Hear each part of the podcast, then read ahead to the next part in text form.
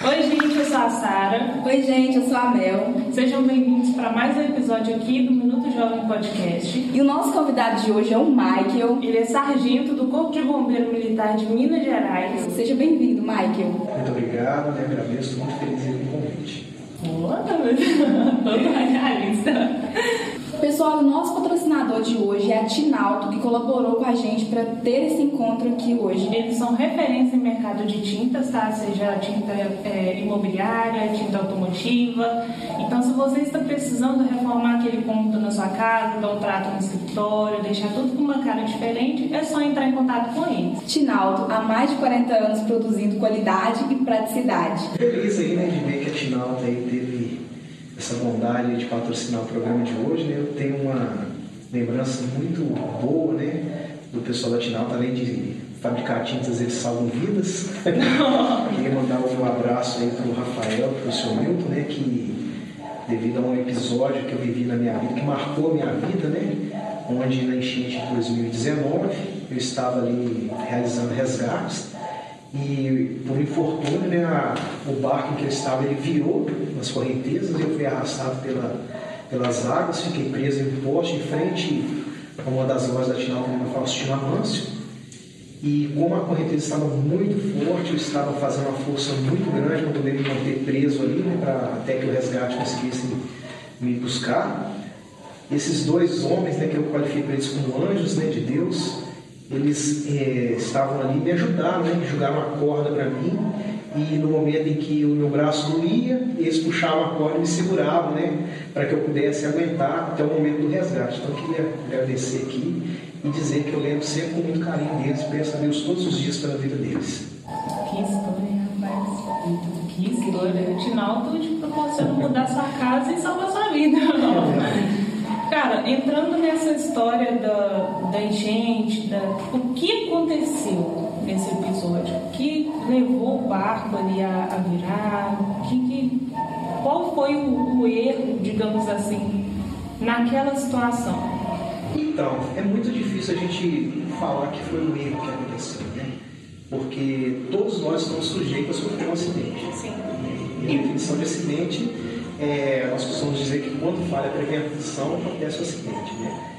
O que ocorreu ali foi que nós fomos, estávamos indo né, deslocar até a rua é, Josias Bremer para tentar fazer o resgate de duas pessoas e a correnteza da, da rua, vindo da rua Josias Bremer, sentido Rio Maior Sul, estava muito forte, mas muito forte mesmo.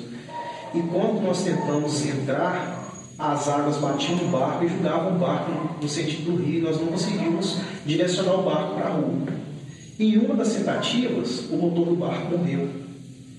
E naquele momento o barco foi sendo jogado para a calha do rio, né? É, para onde a correnteza estava mais forte ainda. E o, sargento estava na condução do barco, ele desesperadamente tentou ligar o motor, até que ele conseguiu, só que quando o motor ligou, já ligou travado e foi na direção da parede ali da Tinalto Motos, né, gases, né? Quando bateu, eu estava na proa, ou seja, estava na parte da frente do barco. E nós caímos na água e ficamos ali segurando na, na parte do telhado ali da, da loja. Né? Só que em determinado momento, né, se as pessoas é, puderem observar no vídeo, elas vão ver que a, o barco ele vai indo em direção à correnteza e quando ele é atingido pela correnteza, ele vem para cima de mim, que ele estava entre a parede e eu, e me joga na correnteza. Eu não consegui é, continuar segurando. E ali eu fui tentar nadar e eu vi que era inútil, porque a correnteza era muito forte. E eu tentei, assim, me agarrar em alguma coisa. Foi quando eu vi o poste, consegui nadar na direção do poste ainda, né? E acabei ficando ali, os outros colegas ficando do outro lado, porque eles não ficaram no lugar que eu fiquei.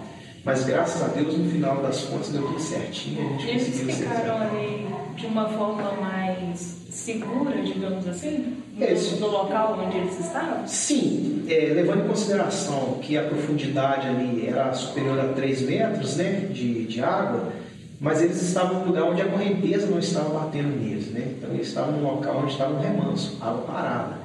E eles puderam ficar sobre o barco que virou que depois eles conseguiram puxar o barco, né? Que o barco virou e acabou a ponta dele voltando para dentro, eles puxaram o barco e alguns ficaram sobre o barco e outros no poste. Né? Então, eles, graças a Deus, pelo menos eles ficaram seguros até o momento do resgate. Como que sua família reagiu a isso? Assim, ficaram preocupados? Como que foi a situação? Então, é, no momento ali, a gente fica preocupado, né? Com, eu, eu tive uma experiência assim é, ímpar, né? Onde no momento em que eu estava preso ali, eu olhei para trás, eu vi que diversas pessoas estavam me filmando, né? Hoje é normal, né? Me ajuda aqui, gente, para de filmar. Não tinha como, né? Que eu mesmo já estava pensando como que eu vou sair daqui, né? Então, Você viu um filme da sua vida, né? Vi, literalmente, né? E naquele momento é, eu pensei, falei assim, meu Deus, minha família vai me ver morrer. E eu pensei nos meus filhos, na minha esposa, né? Mas graças a Deus, assim, eles foram poupados, né? porque no, no, nos vídeos que começaram a ser divulgados, eles ficaram sabendo em tempo real, é, não dava para é, saber quem era o bombeiro que estava preso ali. Sim. Então houve assim, uma preocupação por parte de todos os, famílias, todos os familiares, né? mas não deu para ninguém ter certeza de quem era. E quando ficaram sabendo quem era, graças a Deus já havia sido resgatado. Então, assim, é, hoje com a, com a mídia aí, né, as pessoas ficam sabendo muito rápido de tudo que Verdade, acontece. né? É, entrando nessa questão de, de divulgação, de ser algo muito. todo mundo sabe de tudo o tempo todo, digamos assim, né? Você tem medo? Você tem medo dessa exposição, desse, desse acontecimento, chegar na sua família de alguma forma e ter aquela memória ali? Porque vídeo é algo que circulou na internet, circulou, não tem como voltar atrás, né? Digamos assim. Então, na verdade, é, eu é o maior medo que nós temos, né? É o medo de errar, é o medo de falhar e é o medo de perder a vida fazendo aquilo que a gente gosta. É, parece até que é um jargão lá, né? É, ah, não, é, eu amo fazer isso e tal, né? Eu nasci para isso. É, mas só que quando ah, nós estamos no processo de treinamento, no dia da nossa formatura, nós fazemos um julgamento. E dentro desse julgamento está salvar né, a vida das pessoas, mesmo com o sacrifício da nossa própria vida. E a gente só vê isso na prática. Né, uma, e nós sempre trabalhamos com, nós costumamos dizer que com, com uma margem, com, não posso demorar a expressão correta, é, nós temos um cálculo né, do que vai ser feito ali. Então é uma margem de erro calculada. Né? Então a gente já vai trabalhar sabendo que se der errado, tem que ter uma válvula de escape. Mas nem sempre acontece do jeito que a gente né, de, de, acha que vai acontecer. Foi o caso dessa situação, porque é, outra, outro caso assim, que você até comentou e eu pude vivenciar isso, é, além de passar por toda essa emoção né, de, de passar de quase perder a vida, é, passar por uma calúnia, onde uma pessoa que estava ali gravando o vídeo, né, inclusive foi o vídeo que teve a maior circulação, ela faz comentários pejorativos acerca da, da, dos envolvidos no acidente. E totalmente sem conhecer a natureza do nosso ofício. Né, falando que nós éramos despreparados, como que coloca é, pessoas dessa forma para poder fazer um resgate, né? Mal sabendo ele que nós estávamos desde as três horas da manhã resgatando pessoas sem barco, rebocando na água, nadando. Onde teve muito sucesso. Graças a Deus, né? Pessoas aí, quem, quem pôde é, receber o nosso auxílio pode comprovar, né, testificar do que eu estou falando. E lamentavelmente aquele foi um erro. E graças a Deus aconteceu com a equipe do bombeiro, com pessoas treinadas, né, com pessoas que poderiam, como posso dizer, acontecer, né? Então, é, friamente dizendo, se acontecesse uma fatalidade, nós somos parte disso. O nosso trabalho é esse. É o dar a vida, é socorrer alguém mesmo que seja com sacrifício da própria vida. É aí que você vê a força dessa expressão na prática. Né? Você está ali fazendo um trabalho em prol de pessoas que você não conhece, arriscando a sua vida, arriscando deixar o seu filho, a sua esposa, seus pais, irmãos, enfim, né, por trás daquele profissional tem muitas pessoas ali que estão dependendo dele, esperando ele voltar para casa. É, eu acho, eu acho até muito, muito não, não tenho a palavra certa para poder dizer, mas assim, muito grotesco dizer pro cara, ah, tô, igual você está, tô sendo pago para isso. Sim. ah, morreu, mas foi ele que escolheu. Escolheu, gente. Por quê? E se não tivesse? Se ninguém tivesse escolhido? É sua profissão, mas é um pai de família, é um esposo, é um filho. E às vezes a pessoa, eu acho que as pessoas veem, a sociedade em geral, costumam ver essas pessoas, esses representantes, digamos assim, como uma forma de objeto. Eu te pago para você fazer isso para mim. É, lamentavelmente isso é cultural, principalmente no Brasil. É o fato, isso começa desde cedo. Né? O pai que ensina o filho que aquele servidor público ali, ele é pago com o salário, ele paga o salário daquela pessoa. É, e mal sabe ele que aquele servidor público, ele também contribui com impostos, né, para manutenção. Ele se paga. Né? Justamente, né? e às vezes paga até mais do que, tem, do que a pessoa que está falando, né. Mas é uma situação que a gente respeita realmente o contribuinte, ele, ele, ele contribui para o pagamento do nosso salário, nós, né, por opção, escolhemos esse trabalho, esse ofício, sabendo dos riscos. Não existe nenhum profissional que trabalhe, seja no corpo de bombeiros, seja na polícia, né, ou até mesmo agora, como está todo mundo vendo aí, né, na, na área de saúde, não tem nenhum profissional que entra ali enganado. Todo mundo sabe o risco que corre, todo mundo sabe né, o que, tem que fazer. Então, assim, é risco presumido que a gente fala, né? Lembrei agora a expressão, vai. É, então todo mundo que entra ali já entra sabendo, você é treinado para aquilo. Os treinamentos, principalmente no que diz respeito ao corpo de bombeiros, posso falar pelo que eu passei, os treinamentos, eles são é, muitos, né, eles são insistentes, repetitivos, justamente para que o militar tenha êxito na sua missão. E caso aconteça alguma falha, ele tenha condição né, de, de se salvar ou até mesmo salvar a vítima que é o objetivo maior ali naquele momento, né? É onde a gente vê aí histórias de, de pessoas, né? nós perdemos inclusive o ano passado um sargento do Corpo de Bombeiros, né, que viu né, o, os filhos dele sendo arrastados pela correnteza, né, do mar, e ele pulou dentro do, do mar e conseguiu salvar os dois filhos, mas acabou perdendo a vida. Então, veja só, foi um pai, foi um herói. Ele não pensou duas vezes em pular e, e salvar os filhos que estavam se afogando. Aí você fala, mas eram os filhos dele. Mas ele entrou e tirou os filhos. E assim eu tenho amigos nossos, tenho um amigo nosso, sargento Chiorato, que trabalha hoje na cidade de Muriaé. Ele, quando era soldado, trabalhando em uma é, cidade onde tinha sido atingido também por enchente, ele viu uma, uma mulher sendo arrastada pelas águas e ele não pensou duas vezes em pular na correnteza e salvar a vida dessa mulher. Aí eu te pergunto, era parente dele? Não, não era. E ele cumpriu a missão com a qual ele né, foi chamado, a qual ele foi é, aprovado em concurso, recebeu treinamento e ele foi lá cumprir o dever dele.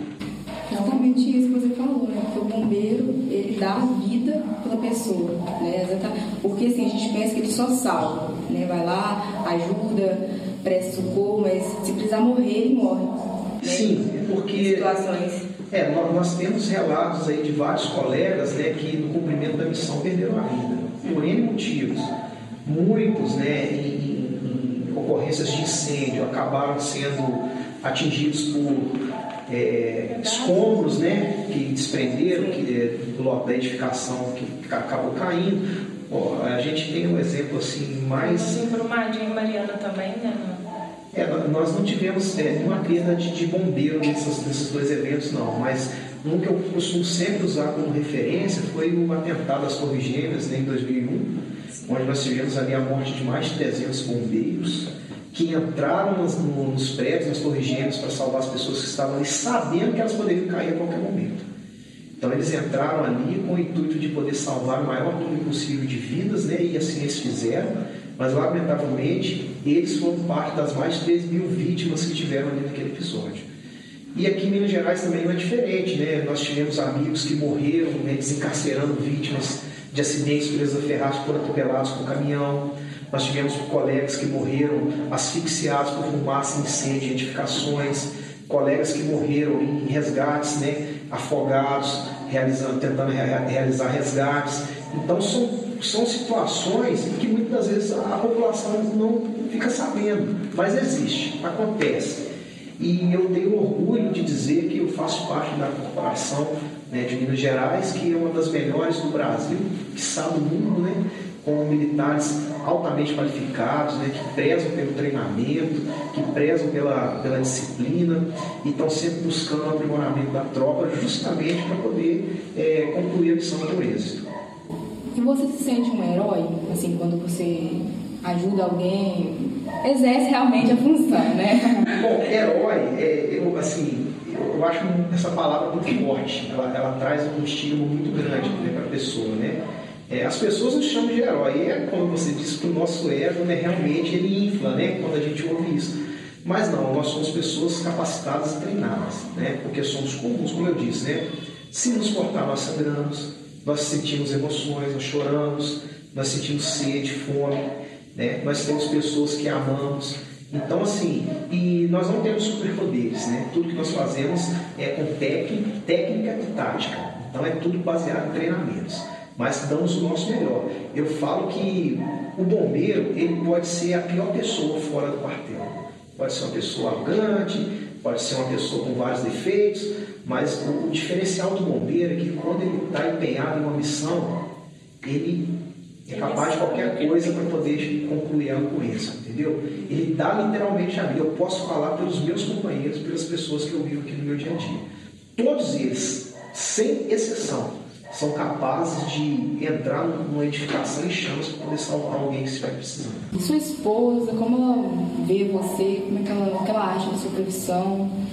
A minha esposa é meu alicerce, minha base, né? Aqui eu posso falar. Assim, posso falar que, assim, desde o início, quando eu escolhi entrar para o bombeiro, que quando eu casei eu não era bombeiro, e ela sempre me apoiou, desde o primeiro dia, desde a inscrição para o concurso até, até o dia de hoje. Então ela é uma pessoa que sempre me apoia, ela tem muito medo, sempre né, pede para que eu tenha cuidado quando eu vou para alguma missão, né, para algum trabalho ela sempre pede para que eu não me exceda, né? que eu sempre faça tudo com bastante segurança, com bastante consciência. E eu tenho certeza que ela sempre ora por mim. Mas é lógico que ela sempre fica preocupada, né? Essa preocupação dela, já teve situações que você sabia que não era, assim, não estava planejado, que você agiu na emoção para salvar alguém, para, não sei, ajudar em alguma situação de risco ali?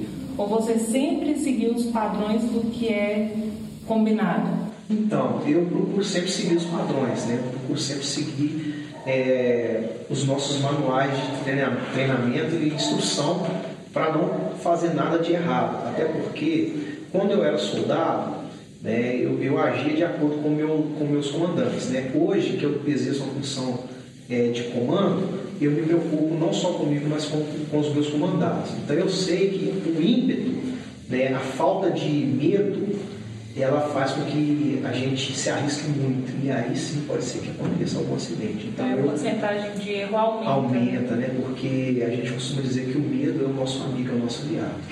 Né? Então a gente sempre faz, tudo que a gente faz, a gente sempre faz o planejamento antes de entrar em ação, a gente procura fazer um estudo de situação, confere os equipamentos, é, vê se a pessoa está segura para realizar determinado tipo de, de atividade, né?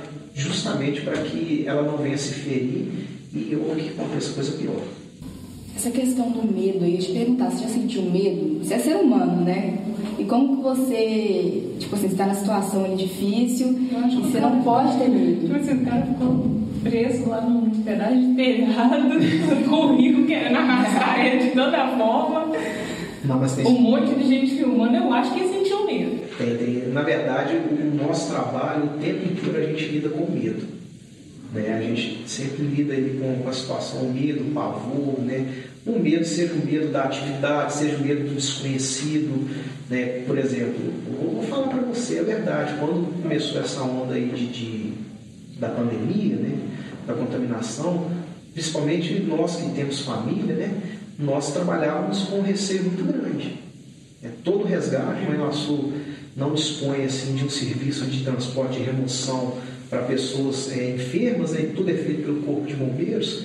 Então, os primeiros pacientes suspeitos de Covid na região fomos nós que transportamos. É tanto que em março começou e em agosto eu fui contaminado com corona, com Covid-19, consequentemente minha esposa, né? Então você já vai trabalhar, você tem medo de, além de pegar, de contrair determinado tipo de moléstia, de levar para dentro de casa, né? E só quando se limita a gente, você fica com receio, mas não medo você controla ele. Não pode deixar de dominar. Mas também não pode ser tão corajoso. Não, de forma alguma, aquilo que eu falei. A gente sempre tem que fazer um estudo da situação e fazer tudo com segurança, lembrando que nós temos que voltar para casa, né? Nós temos esposa, família, né? então a gente tem sempre que ter isso em mente. Isso que eu te perguntar, você tem filhos? Tem, tenho dois filhos. Dois filhos? Sim, Felipe e Samuel. Manda um beijo pra eles aí. Samuel, 16, o Felipe está com 14 anos, Samuel com 9, dois cruzeirenses no meio. Papai tá no podcast, não. e eles se inspiram em você? Nessa profissão, assim, eles querem seguir essa profissão também? Ou olha, tipo assim, ah, não. É muito perigoso. Não, A gente sabe já que- chega meu pai, já. É, é, é, as pessoas falam, ah, não, são crianças eles não sabem o que querem. Eu, desde pequeno, eu sabia que eu queria ser militar. É, não imaginava que eu seria bombeiro, mas que eu queria ser militar, eu sabia. Né, sempre tendo pessoas como referência na minha vida, né? Então, desde a idade do Samuel, por exemplo, que hoje está com 9 anos, eu já sabia que eu queria ser militar. E o Felipe hoje tem 14 anos ele fala em ser bombeiro. Legal. É, o Samuel já fala em ser polícia, né? Mas tá bom, tá dentro da, Tá, tá dentro do militar, casa. né? o militarismo né, é uma instituição co-irmã, está valendo. Né? Eu tenho bons amigos que são policiais militares, né? E eu torço para que eles é, realizem os sonhos deles assim como eu realizei o meu. Você falou que gostaria de ser militar, mas não imaginaria que estaria no corpo de bombeiros. Sim. Qual que era a opção, ou, ou assim, a sua primeira opção era ser bombeiro ou tinha alguma outra profissão antes, policial, delegado? Não, eu, como eu te disse, eu sempre quis ser militar. Eu era muito fissurado com a marinha. Meu sonho né, de criança era ser da marinha, mas por questão, assim, eu creio de distância, falta de conhecimento, eu comecei a me inclinar muito para a polícia militar. E comecei a focar na polícia militar. Né? E prestei alguns concursos, queria entrar, e acredito que o Corpo de Bombeiros eu não é, havia tentado antes por falta de conhecimento. Porque eu, embora soubesse que existia o Corpo de Bombeiros, e na época ele pertencia à Polícia Militar, eu não sabia qual era realmente a função do Corpo de Bombeiros. Né? O que a gente sabe é que todo mundo sabe, né? o conhecimento empírico, é aquele que já vem praticamente de, de, de- no ventre da mãe, que o bombeiro ele faz Os ele apaga fogo, incêndio, né? né? Os caras que apagam incêndio. Só acho que apaga fogo. Justamente. Tira a mangueira do caminhão e joga água lá É, e... eu tinha esse pensamento também, até que um amigo meu, hoje, né, major do Corpo de Bombeiro, Washington, né, ele entrou, é, ele entrou no Corpo de Bombeiros e aí eu despertei o interesse, comecei a ficar curioso, perguntei para ele como que era, ele me falou uma vez. E, e uma dessas tentativas minhas para entrar na Polícia Militar, eu resolvi prestar concurso para o Corpo de Bombeiros. Aí eu fui aprovado no concurso e estudei mais sobre a função e hoje eu só tenho um arrependimento de não ter feito concurso antes. Não tô fazendo nada, eu vou prestar um concurso pros bombeiros ali, vai que. Aí foi. Foi. É, não, não desmerecendo né, a, Ô, Deus. a Polícia Militar, que era a instituição Não, aqui, eu ô Deus. Tô aí, né? Mas assim, hoje eu tenho muito orgulho de ser do Corpo de Bombeiros, de pertencer ao Corpo de Bombeiros Militar. Eu falo mesmo que se eu pudesse, eu teria feito o primeiro concurso que eu fiz, eu já teria feito o Corpo de Bombeiros, e só não fiz na época por falta de conhecimento mesmo, de saber né, qual era a finalidade, qual era o ramo de atuação, e graças a Deus, hoje eu sou muito feliz na minha escolha. Sobre as profissões que o bombeiro exerce. Quais as outras coisas que o bombeiro faz? Atua, assim, quais as áreas? Então, de acordo com a Constituição, o nosso trabalho ele é voltado para a área de combate a incêndio, busca, salvamento, resgate e também a coordenação da defesa civil. né? Deveria ser realmente um trabalho efetivo do Corpo de Bombeiros. Então, dentro do nosso ramo de atividade, nós temos diversas funções que são exercidas pelos militares nos altos e baixos escalões. Então, nós temos aí hoje, né, até o ano de 1994 aqui em Minas Gerais, é, nós éramos mais exclusivos para a parte de combate a incêndio e salvamentos diversos. Em 1994 foi instituído por Bombeiros Militar em Minas Gerais o resgate, unidade de resgate, que é o que? O socorro de pessoas com aquelas ambulâncias, né? Então os militares atuam. Acidente, essas coisas? É, a ambulância que vai lá, pega a pessoa, faz a imunização, a análise, dá o suporte básico de vida, né? E as pessoas, os militares que atuavam no resgate, eles recebiam um treinamento específico para poder ser socorrista. Então eles faziam lá o resgate, como até hoje é feito, de pessoas que sofrem mal súbitos, né, problemas de emergências clínicas, né? Então entra aí infarto, é, AVC, é, pessoas que têm problemas de diabetes que acabam tendo uma complicação e vários outros problemas, até mesmo problemas de distúrbio emocional e psiquiátrico. E também, assim, é, dando apoio às outras unidades em situação de acidentes automobilísticos, com vítimas né, desses acidentes, fazendo a, a imobilização e o transporte delas até uma unidade médica para poder receber um atendimento adequado. E com o passar dos anos, o bombeiro foi intensificando esse, esse atendimento e hoje, graças a Deus, um, um, posso te dizer aí que é, um dos maiores atendimentos né, que o Corpo de Bombeiros realiza é o atendimento de resgate.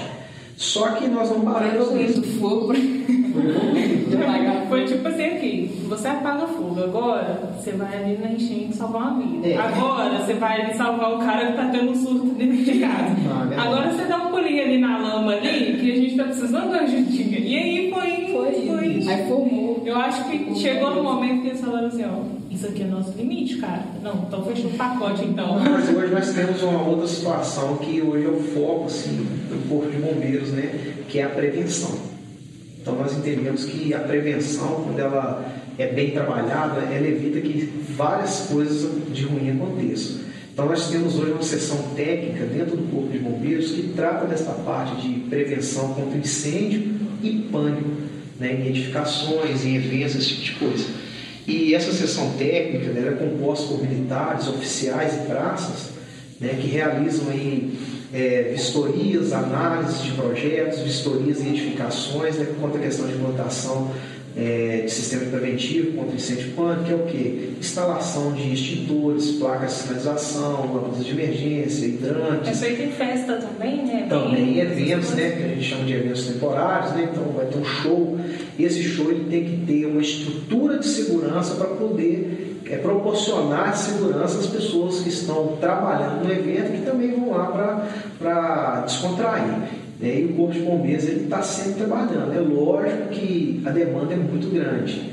Né? Então, nós muitas das vezes não conseguimos atender a todos os eventos né, que acontecem é, ao mesmo tempo. Mas a grande maioria a gente atua aí, né? tem também a questão da fiscalização, que é um trabalho que o Corpo de Bombeiros também executa, que é o que? Mediante denúncia. Então a pessoa está sabendo o que está acontecendo, o que vai acontecer no evento, e que esse evento não dispõe de uma segurança mínima. Então a pessoa faz uma denúncia através do 181 e o Corpo de Bombeiros vai lá e faz o trabalho Isso que eu te perguntar, a questão de denúncias anônimas, assim, é... trote, né? Trote, né? Uhum. Como vocês se sentem? Porque assim, eu acredito que se a gente faz a denúncia, ah, está acontecendo tal coisa, sei lá, perde, alguma pessoa perde a oportunidade né, de estar tá denunciando também. No momento que você está fazendo a denúncia ali, alguém pode estar morrendo e poderia já estar denunciando, né? E como você se sente nessa situação? O que você diria para essas pessoas é, tipo, também? A pessoa que está fazendo o trote basicamente está matando a outra, né? Exatamente. Porque o corpo de bombeiro está se deslocando para um local que não precisa e poderia estar indo para outro, outro, de alguém que realmente tem uma emergência ali. É verdade. Já aconteceu com você? Já, já aconteceu sim. Já aconteceu uma situação em que nós recebemos um chamado de uma pessoa, de, uma, de um distrito daqui de Manhuaçu, mais distante, é cerca de quase 30 quilômetros, mais ou menos, né, daqui da, de Manhuaçu. E a pessoa que ligou insistia que tinha alguém passando mal na porta da casa dela, só que já estava à noite, né? E a gente tentando conversar com ela para que ela se aproximasse, para tentar ver, conversar com essa pessoa, e ela se recusava e começou a falar né, que nós éramos para aquilo, que nós deveríamos ir lá para poder fazer esse trabalho. E de tanta pessoa insistir, nós deslocamos a guarnição para poder atender essa solicitação. E no momento que a, equipe foi até esse distrito para poder atender essa ocorrência, aconteceu um acidente aqui Rio Sul, onde um condutor de um automóvel colidiu com um motociclista. E foi uma colisão grave, muito grave, onde a pessoa quase teve a perna amputada no local. E o motorista ligou desesperado para o corpo de bombeiros pedindo apoio. Por favor, vem socorrer aqui, a situação é essa. E, e você estava atendendo? Nós estávamos atendendo né, a outra ocorrência no distrito. E só que como nós não temos como deixar a pessoa sem uma resposta, dois militares que estavam no quartel pegaram uma outra viatura que não era viatura destinada para esse tipo de ocorrência e foram para dar um apoio para a pessoa. Né? E só que depois de tudo, né, conseguiram socorrer esse, esse, esse motociclista que foi ferido nesse acidente. A equipe que voltou do atendimento do distrito informou que chegando lá, a pessoa que supostamente necessitava do atendimento era uma pessoa que estava é, sob o efeito de álcool, sob o efeito de bebida, e como o tempo estava frio, ele estava deitado na porta dessa pessoa, gemendo, mas gemendo de frio. Então a guarnição chegou, abordou essa pessoa, a pessoa não quis ser conduzida, porque ela não estava doente né, e nem necessitava de atendimento. E o Corpo de Bombeiros praticamente deixou de prestar um socorro efetivo aqui na cidade. Então, assim, é, lamentavelmente, os trotes eles acontecem. E não é só criança que faz trote, embora a grande maioria sejam crianças. Né? São pessoas também adultas, desocupadas, maldosas, que não pensam no bem-estar do próximo, que não pensam é, nas consequências de seus atos e acabam empenhando aí né, uma equipe de profissionais, gastando dinheiro público, o dinheiro do imposto que ela paga, que ela contribui, que o parente dela contribui, e em uma das situações dessas a pessoa corre isso de até que um parente dela necessite de atendimento não receba. Lamentavelmente. Mas acontece. Poderia ter uma maneira de entender, assim, como a pessoa está falando, para assim, para decifrar se ela for identificação. Então, tipo assim, eu ligo, tá? Qual o número do seu CPF? Vou anotar Tem algumas perguntas chaves para realmente ver. Na hora, na hora que a pessoa ligar, ter, ter algum tipo de, de mecanismo que pergunte para a pessoa, se identifica tal. Por quê? Denúncia. É, é trote, o bombeiro foi lá, é trote, ó, essa pessoa aqui falou que tinha uma situação assim, assim assada, ligação está gravada e não tem. Eu acho que isso é crime, né? Que isso é crime. Trote é crime. É, hoje, nós temos um meio que nós chamamos de triagem. Essa triagem, ela, é, ela se trata de algumas perguntas que são feitas para o solicitante. Uhum. E diante das respostas que nós vamos recebendo, nós conseguimos identificar. Ah, então tem. Muitas das vezes conseguimos identificar se aquilo ali se trata de um trote ou se realmente é uma, uma ocorrência em andamento, né? Sim.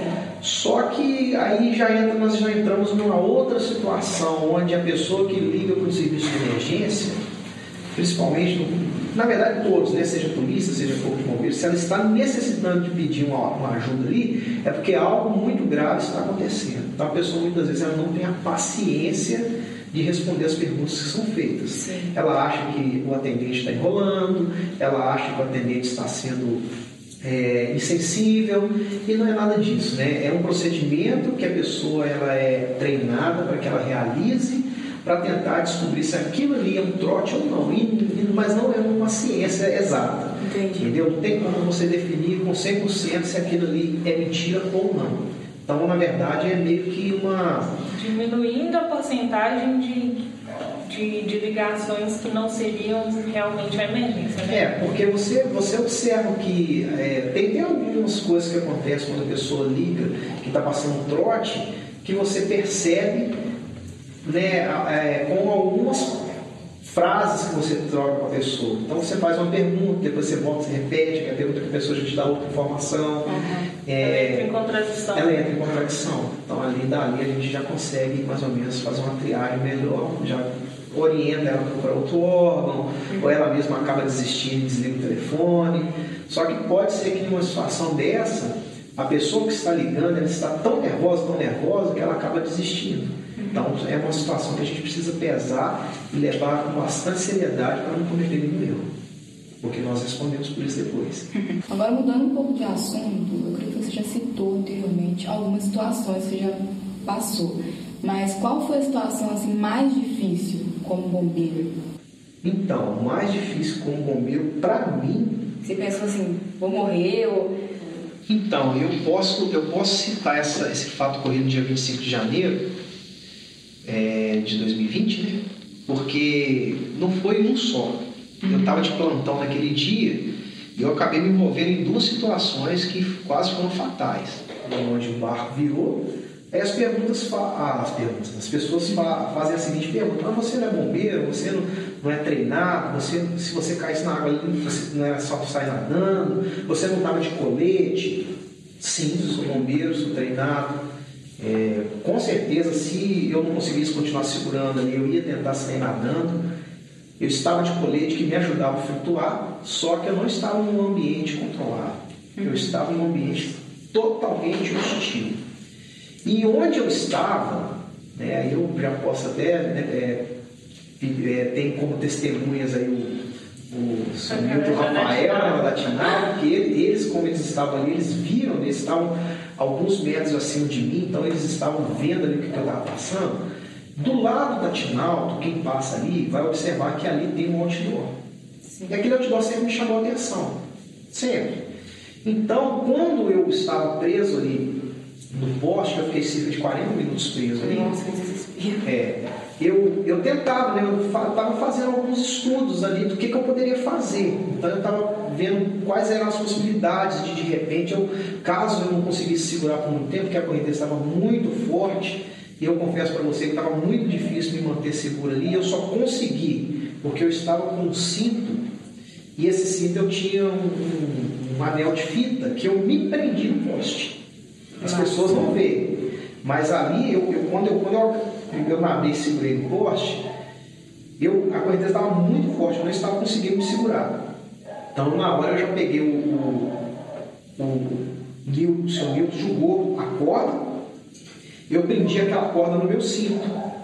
Só que a corda ela não estava sendo suficiente para me segurar, porque estavam puxando para cima e estava me machucando. Então, eu tinha um anel de fita que é um equipamento né, que a gente usa muitas vezes para salvamento de altura, salvamento terrestre.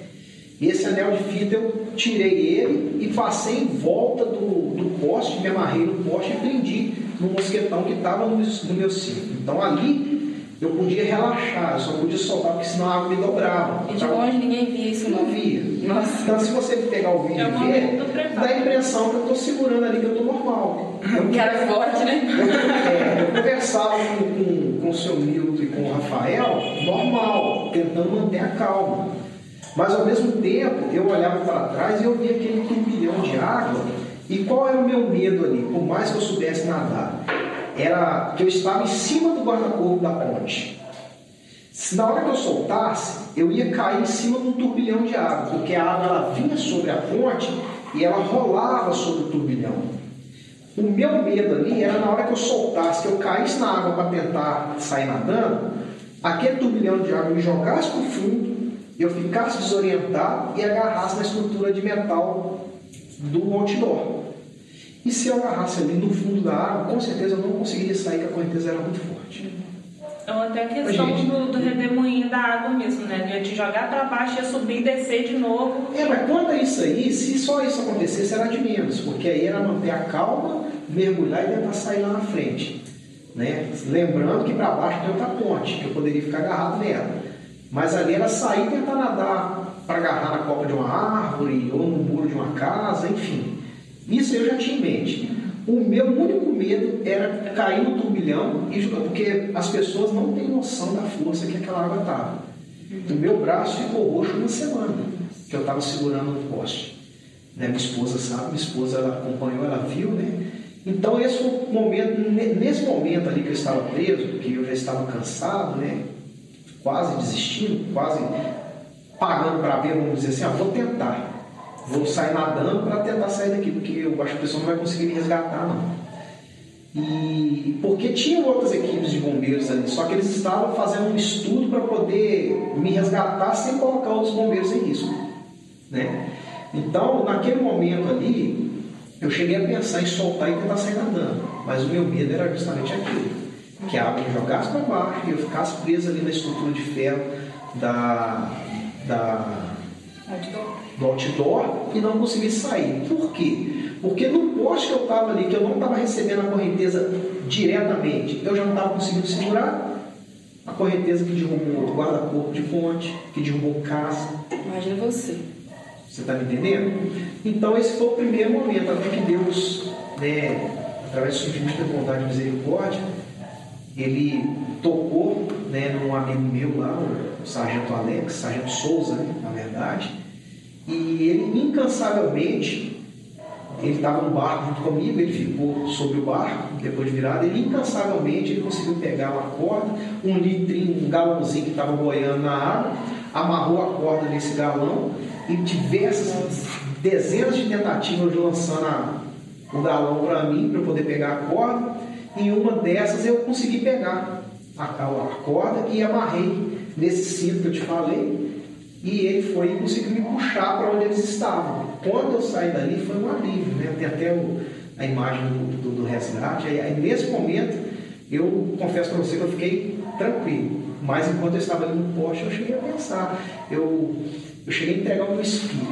Você viu o filme da Sabe? Eu vi. Ah, o único pensamento que eu, que eu tinha no momento né, era eu pedia a Deus, né, eu orava, né, eu pedi perdão pelos meus pecados. Né? Se eu fosse embora ali. Meu Deus, saiu de mas, novo. Mas, mas, por incrível que pareça, é, eu sei que não. Não, não tinha tanto pecado assim, não. Não, não é um programa voltado para fins religiosos, mas naquele momento eu estava tranquilo, porque eu sabia que se eu morresse ali, eu sabia para onde eu ia. Eu sempre tive certeza disso, né? Então, o único medo que eu tinha era que de repente demorasse muito para achar meu corpo. Aí eu confesso para você que eu fiquei com medo né, da minha família. Até me emociona porque é muito forte. Nesse, nesse momento eu, eu confesso para você que eu fiquei com medo da minha família não me achar e ficar sofrendo por alguns dias. Né? Baseado em experiência que a gente já teve de, de buscas que a gente fez de pessoas que, que acabam morrendo afogadas e a gente fica dias buscando, né? É um sofrimento da família terrível. Eu não queria, eu não queria não quero que a família passe por isso nunca. Então esse era um medo que eu tinha muito grande ali. Mas graças a Deus fui resgatado. E vida que segue. Continuei meu trabalho. Quando foi do dia 25 para dia 26, por volta de 1 e meia da manhã, aconteceu o desabamento de um prédio no bairro de Serra. E nesse desabamento tinha várias pessoas, né, segundo informações, que estavam presas nos escombros. E como eu estava em serviço, eu desloquei para o local juntamente com a minha equipe. E ali nós iniciamos os trabalhos de resgate, vimos as pessoas, né, todas elas é, soterradas pelos escombros, e começamos a fazer a retirada dos escombros e conseguimos resgatar duas pessoas quando nós ouvimos um apito e o restante da estrutura desabou sobre a gente. Então foi outro momento em que. Okay, seis dias depois do. Não, no mesmo dia. Nossa, morreu duas vezes, em menos de 24 horas. Em menos de 24 horas. O assim, incidente com o barco aconteceu por volta de meio-dia, mais ou menos, 11 horas, não me recordo o horário.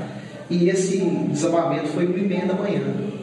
Então, assim, foi, foi quando eu ouvi o barulho dos escombros caindo e a gente ali no meio, foi muito rápido, né? Então eu só pensei assim, meu Deus, de novo. Não. Foi o fim da sua vida, parte do. Aí, aí veio um sujeito lá que faz nada da vida, fica o dia todo então você paga pra isso. Ganha bem pra isso? Ô, gente, Aí nesse momento eu, eu pensei novamente assim, vou morrer. É, aí nesse, nesse aí eu, eu pedaço de uma viga caiu sobre mim, bateu na minha cabeça, Nossa. só que eu estava de capacete, aí né, a gente até ressalta, né, para você que trabalha aí na, na construção civil, né, que trabalha no emprego perigoso, usa o EPI, da EPI salva vidas, tá?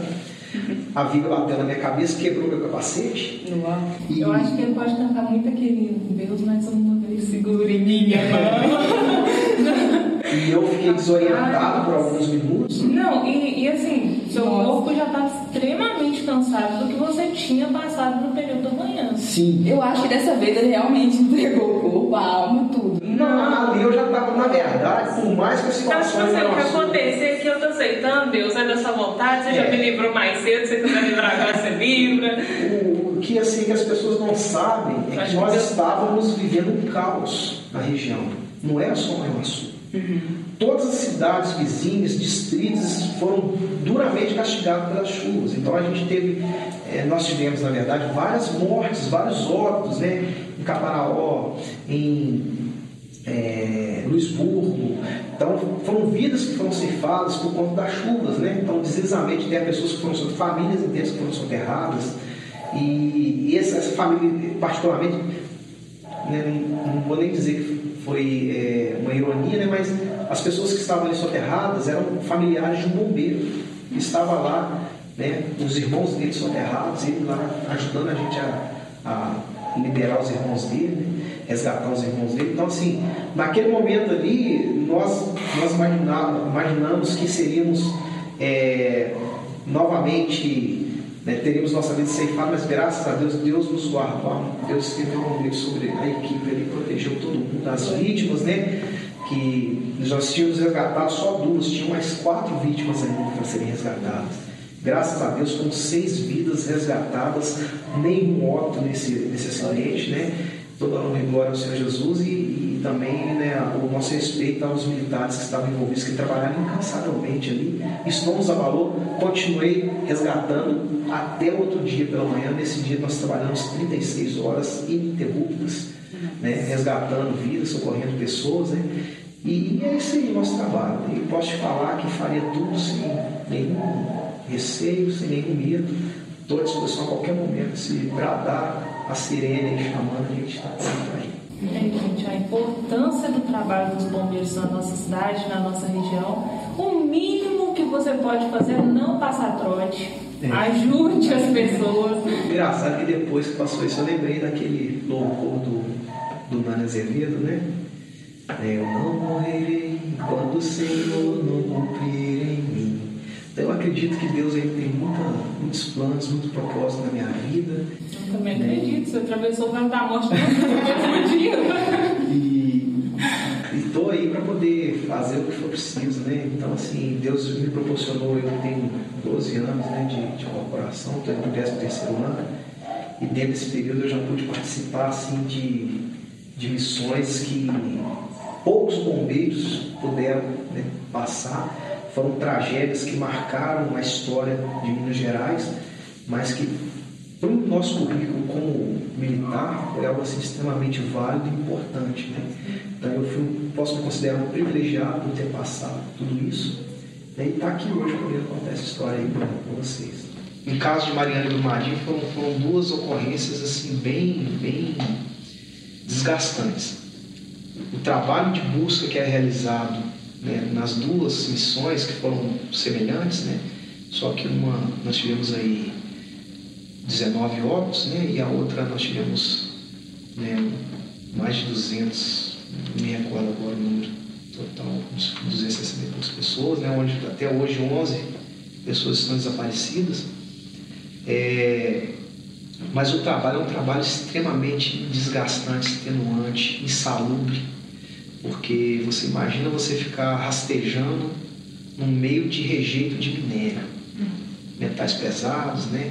O risco de você se atolar totalmente. Nós tivemos bombeiros lá que ficaram só com a boca e o nariz para fora e tiveram que ser resgatados urgentemente porque pisaram em um local que a lama era muito líquida, né?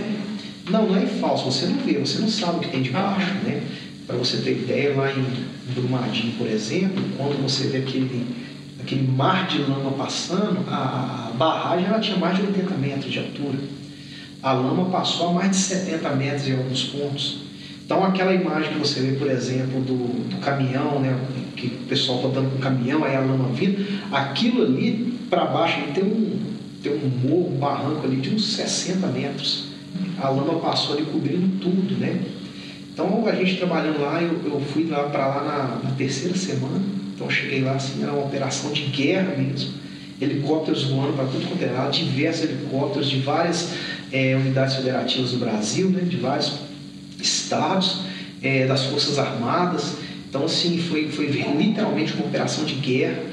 E os militares assim, chegavam exaustos depois de um dia de, busca, você via o militar todo sujo, da ponta dos pés ao último fio de cabelo, sujo de, de lama, de rejeito de minério. é, buscando que a busca em determinados pontos lá era feita literalmente você mergulhando na lama e passando as mãos para tentar ver se localizava alguma coisa baseada em informações de funcionários. Hã? Mãos à obra, né? Literalmente, mãos e corpo à obra, né? Tudo. Tudo. E, e eram, sim, o dia inteiro até a hora que o tempo permitia da gente trabalhar né, com segurança, com visibilidade, correndo o risco ainda da outra barragem romper, né, que é outra barragem que estava com água lá, que ela rompesse. E o tempo inteiro, equipes monitorando a barragem, a gente trabalhando. Você tem ideia, é, para começar o dia de trabalho, reunia a tropa, fazia o que nós chamamos de briefing, que é onde eles passam qual que é a missão do dia, e eles distribuíam um dispositivo com GPS para que você prendesse no seu corpo. Por quê? Precisa alguma coisa, saber onde está Pelo menos localizar pelo GPS, né? Então, aquilo ali já te deixa um pouco tenso, né? Então, você, aí quando você chega na, que nós chamamos lá de zona quente, que é o local ali onde a lama passou, onde as pessoas perderam suas vidas, onde é, foi tudo destruído, aí você entende. Então, nós estávamos em um local, eu mesmo trabalhei num local lá, que haviam baias de, de manutenção, onde tinha lama com mais de 6 metros de altura. E a nossa missão era abrir caminho para que as equipes, outras equipes chegassem lá e começassem a resgatar. Nesse local nós trabalhamos foram achados oito corpos né, de pessoas que estão soterradas a uma profundidade de 4, 6 metros abaixo da lama.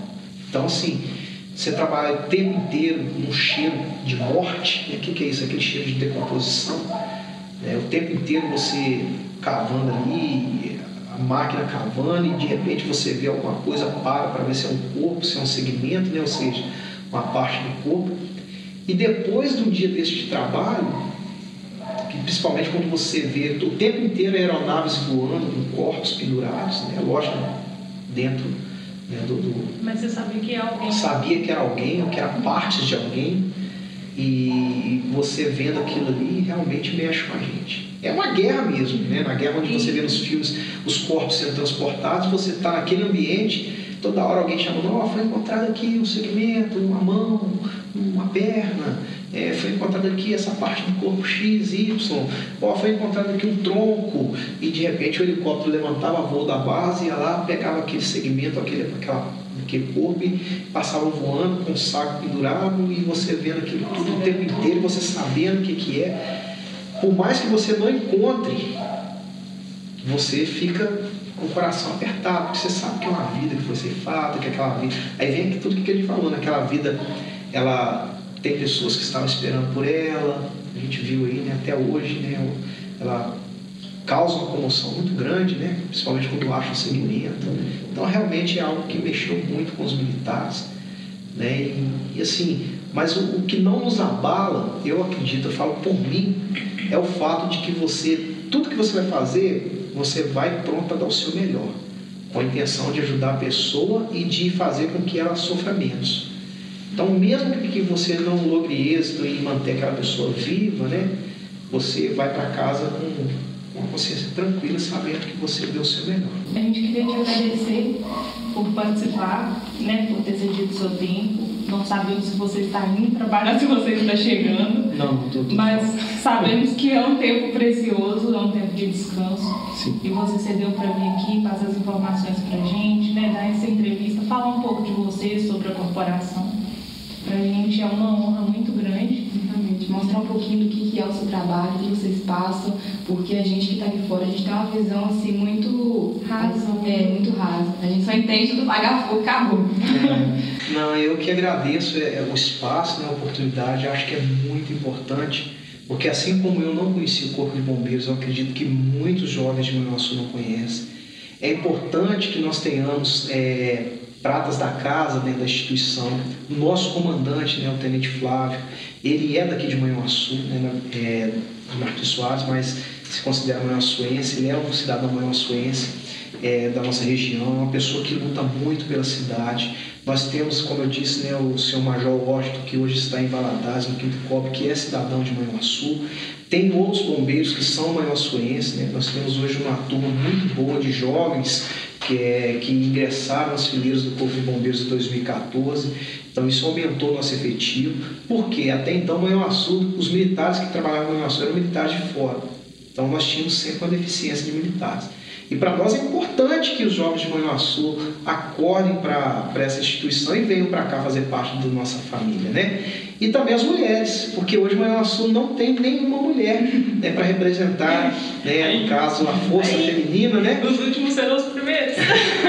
então, assim, seria muito bom para Manhuaçu hoje nós é, termos no nosso, na nossa equipe mulheres da cidade né? Isso vai valorizar bastante o trabalho, a representatividade feminina, né? a força feminina. Né? Então, assim, é, é muito bom para a gente. E, esse espaço que vocês estão cedendo aqui é importante, porque as pessoas passam a conhecer, passam a respeitar o nosso trabalho, passam a ouvir a versão da pessoa que está envolvida diretamente na ação e não de especuladores, de pessoas que muitas vezes fazem comentários maldosos, sem ter conhecimento de causa, né? sem nunca ter, ter feito nada para ajudar ninguém e querem julgar as pessoas. Né? Então, eu acho assim, brilhante essa iniciativa, parabenizo vocês aí, né? É, me senti à vontade, né? Isso é muito bom e né, faço votos de que vocês alcancem o objetivo de vocês aí, alcancem muitas pessoas aí com o trabalho de vocês. E é interessante você falar isso, porque a nossa ideia inicial era realmente dar voz às pessoas daqui. Então, galera aí que gosta de ser herói, ajudar os bombeiros, gente, se inscreve. E eu gostaria de aproveitar essa oportunidade de falar de um outro trabalho também que o Corpo de Bombeiros realiza, né? Que é um trabalho voltado para a área social, né? De atendimento às pessoas carentes e necessitadas. E nessa, nessa pandemia, nesse momento que nós estamos vivendo, onde muitas pessoas estão, aquelas que não estão sendo atingidas pela, pelo vírus, estão sendo atingidas pela miséria. Né? Ah, muitas pessoas perderam seus empregos, a, a, economia, infelizmente, ela está prejudicando muitas famílias que não estão conseguindo colocar o alimento básico dentro de casa, né? Então, o Corpo de Bombeiros Militares do Estado de Minas Gerais ele está desenvolvendo um trabalho de arrecadação de alimentos. E nós aqui da segunda companhia de bombeiros de Manhuaçu, nós estamos também desenvolvendo esse trabalho e temos como parceiros aí os alunos da Docton, de Direito da Docton, né? que estão abraçando essa campanha juntamente aí com a segunda companhia de bombeiros militares de Manhuaçu. E nós estamos recolhendo doações de alimentos não perecíveis né, para fazer a doação para essas famílias, também de kits de higiene pessoal, tá? porque nós queremos atingir o maior número de pessoas possível. Então, você que, que participar né, desse podcast né, e, e, puder nos ajudar, nós estamos aceitando as doações ali no quartel, na segunda companhia, no, bairro Alfaçu, atrás do 100, no Colégio 100. E caso você é, não tenha como levar a sua doação, você pode ligar no 93, dar o seu nome, o seu endereço, que vai uma equipe do Corpo de Bombeiros na sua casa recolher a sua doação. Aí você pensa, ah, eu não tenho condição de doar muita coisa, eu posso doar um quilo de feijão, uma lata de óleo. Toda doação é bem-vinda. Um pouquinho né? aqui, um pouquinho ali, a gente faz. Justamente. Nós do Corpo de Bombeiros, que fique bem claro, não estamos aceitando doação em dinheiro, tá?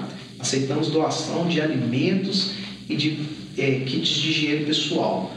Não recebemos dinheiro. Então, se chegar qualquer pessoa se identificando como alguém que está trabalhando em parceria com o Corpo de Bombeiros e pedir dinheiro, não dê.